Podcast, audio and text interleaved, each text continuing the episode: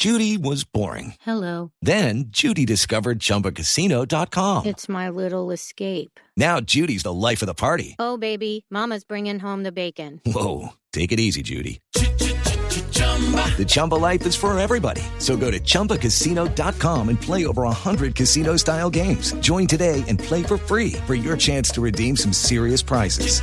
chumba ChumbaCasino.com. No purchase necessary. Void where prohibited by law. 18 plus terms and conditions apply. See website for details. La niña, esta niña de nueve años, había sido reportada como desaparecida. Apareció asesinada por eh, aparentemente uno de estos dos señores en el mismo inquilinato en el barrio San Pedro Alejandrino en Ibagué. El coronel Carlos Oviedo es el comandante de la policía allí en la capital del Tolima. Coronel Oviedo, buenos días.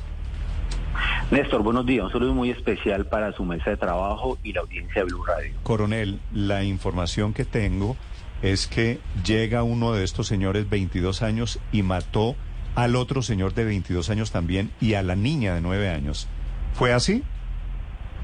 Eh, Néstor, eh, estamos avanzando en las investigaciones. Decirles que nosotros el día miércoles a las tres y media de la tarde recibimos la denuncia de la madre de esta menor de edad que llega a las instalaciones del primer distrito de la Policía Metropolitana de Ibagué con el fin de poner en conocimiento la presunta desaparición de su hija, quien, de acuerdo a la versión de ella, había salido con el tío, el hermano de la madre, a una tienda muy cerca a la casa. Cuando pasan las horas, eh, ella al ver que no regresan, pues empieza a preocupar y es así que hasta las tres y media nos, nos, nos pone la denuncia. Nosotros inmediatamente dispusimos del grupo de infancia adolescencia con la seccional de investigación criminal con el fin de realizar la búsqueda.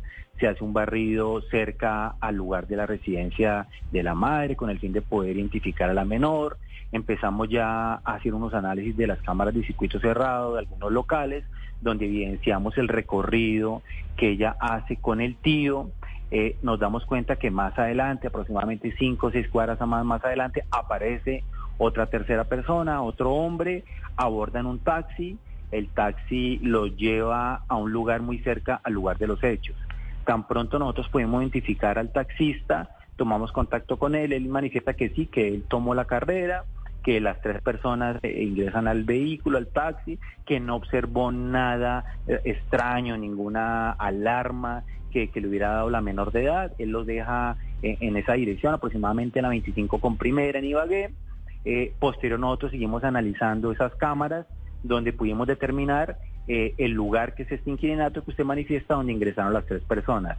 El día de ayer muy temprano, yo creo que ocho y media, nueve de la mañana, disponemos de un grupo especial para poder hacer el, el- el registro correspondiente, más o menos son unas de 10 a 15 habitaciones, llamamos a la administradora de este inquilinato con el fin de que nos acompañe, que nos facilite algunas llaves, empezamos a, to- a tocar puerta por puerta con el fin de evidenciar la presencia de la menor de edad.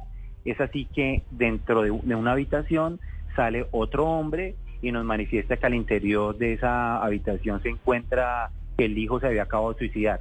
Pues ingresamos con el personal de investigación criminal y preliminarmente encontramos los cuerpos sin vida de tres personas. La Policía Nacional dispone de un grupo especial de la Dirección de Investigación Criminal, articulado con la Fiscalía General de la Nación. Un fiscal de Bogotá llega a Ibagué para asumir la investigación. El día de ayer en la tarde realizamos la inspección al lugar de los hechos, donde pues evidenciamos los tres cuerpos sin vida, la Sí. menor de edad, una niña de nueve años, que tiene, presenta heridas producidas por arma cortopunzantes. El tío de la menor de edad aparece amarrado las manos con una cuerda y también presenta heridas con arma cortopunzante. La tercera persona, que también Coronel. es un joven de 22 años, señora, Sí, para, para ir un poco a la historia, ¿estas tres personas, los dos hombres, se conocían? Es- eso es lo que estamos eh, verificando. Inicialmente está el tío con la menor y está esta otra tercera persona que la familia no lo conoce.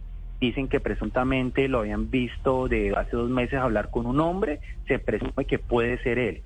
Es un amigo del tío de la menor. Sí. ¿Cómo murió la tercera persona? Usted nos estaba contando, coronel. Lo encontramos en una colchoneta y al parecer ingirió alguna sustancia, puede ser veneno, que le ocasionó la muerte. Esa persona, por supuesto que esto es muy preliminar, pero esa persona, ese joven de 22 años, habría asesinado a la niña, asesinado al tío de la niña y luego se habría suicidado. Esa, es- esa puede ser la hipótesis de, de la escena. Eh, Ricardo, puede ser la hipótesis, son, digamos, es lo que encontramos ayer, eh, la menor y el tío heridas con arma de corto punzante, el tío amarrado y esta persona que eh, toma un, un veneno. ¿Qué nos llama la atención?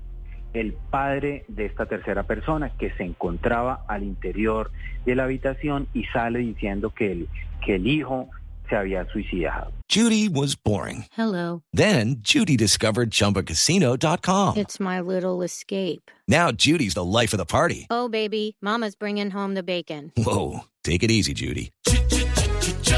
The Chumba life is for everybody. So go to ChumbaCasino.com and play over 100 casino style games. Join today and play for free for your chance to redeem some serious prizes. ChumbaCasino.com. No purchase necessary. Void where prohibited by law. 18 plus terms and conditions apply. See website for details. Las versiones preliminares, que son temas de investigación, él dice que el hijo le, manifestó que había hecho algo grave y que él no iba a asumir la responsabilidad y ve que se consume esa sustancia y él cuando nosotros ya estamos golpeando y él sale y nos avisa de, de este hecho. Es materia de investigación y estamos avanzando para, para determinar de pronto si tiene algún grado de responsabilidad o no. Esta cuarta persona que es el padre de- del hombre de 22 años que al parecer muere por haber consumido veneno. Sí, coronel Oviedo, pero esa cuarta persona que es el papá de ese muchacho, ¿ustedes ya tienen información de cómo llega a ese hotel? Si, si su hijo antes de quitarse la vida, si esa es la hipótesis que tienen, le dijo estoy en tal hotel, papá? Eh, la versión es que el hijo se había ido para Bogotá, que hace un tiempo no lo había visto, que recientemente había llegado. Ese, en ese inquilinato, el papá tiene alquilado esa habitación. Me dicen que más o menos hace un año tiene alquilada esa habitación, que el hijo le manifestó que en la noche anterior iba a compartir con unos amigos. Por ese, supuestamente el padre no estuvo la noche y llega el día de ayer, temprano en la mañana, por una llamada que él le dijo que viniera por favor que necesitaba contarle algo. Esa es la versión preliminar que estamos teniendo del padre. Sí, coronel, ¿tienen ustedes alguna idea si esa es la pista, si hacia allá va la investigación? ¿Por qué los mató? ¿Por qué termina? Bueno, él se suicida después por el remordimiento, por la culpa. Pero ¿por qué los mató? ¿Hay alguna explicación?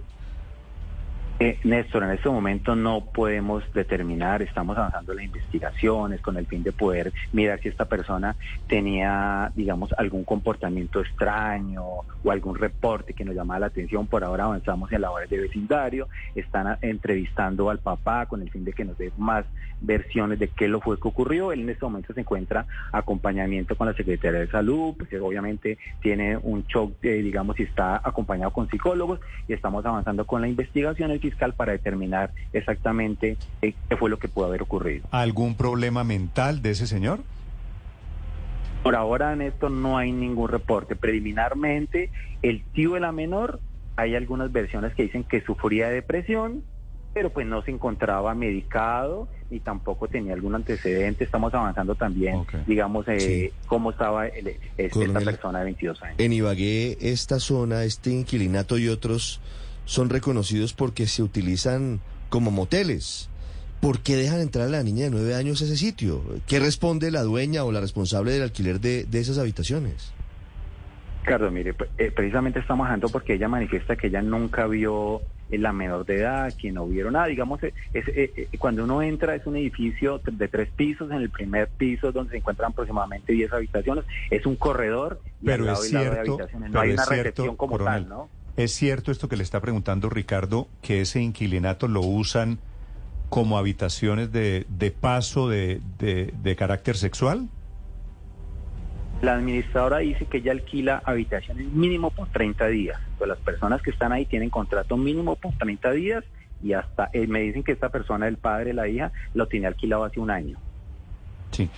La, ¿La niña tiene algún rastro de violencia sexual? Eh, Néstor, pues estamos esperando ya el dictamen de medicina legal que nos lleve a no, no, no, si tuvo alguna agresión. No.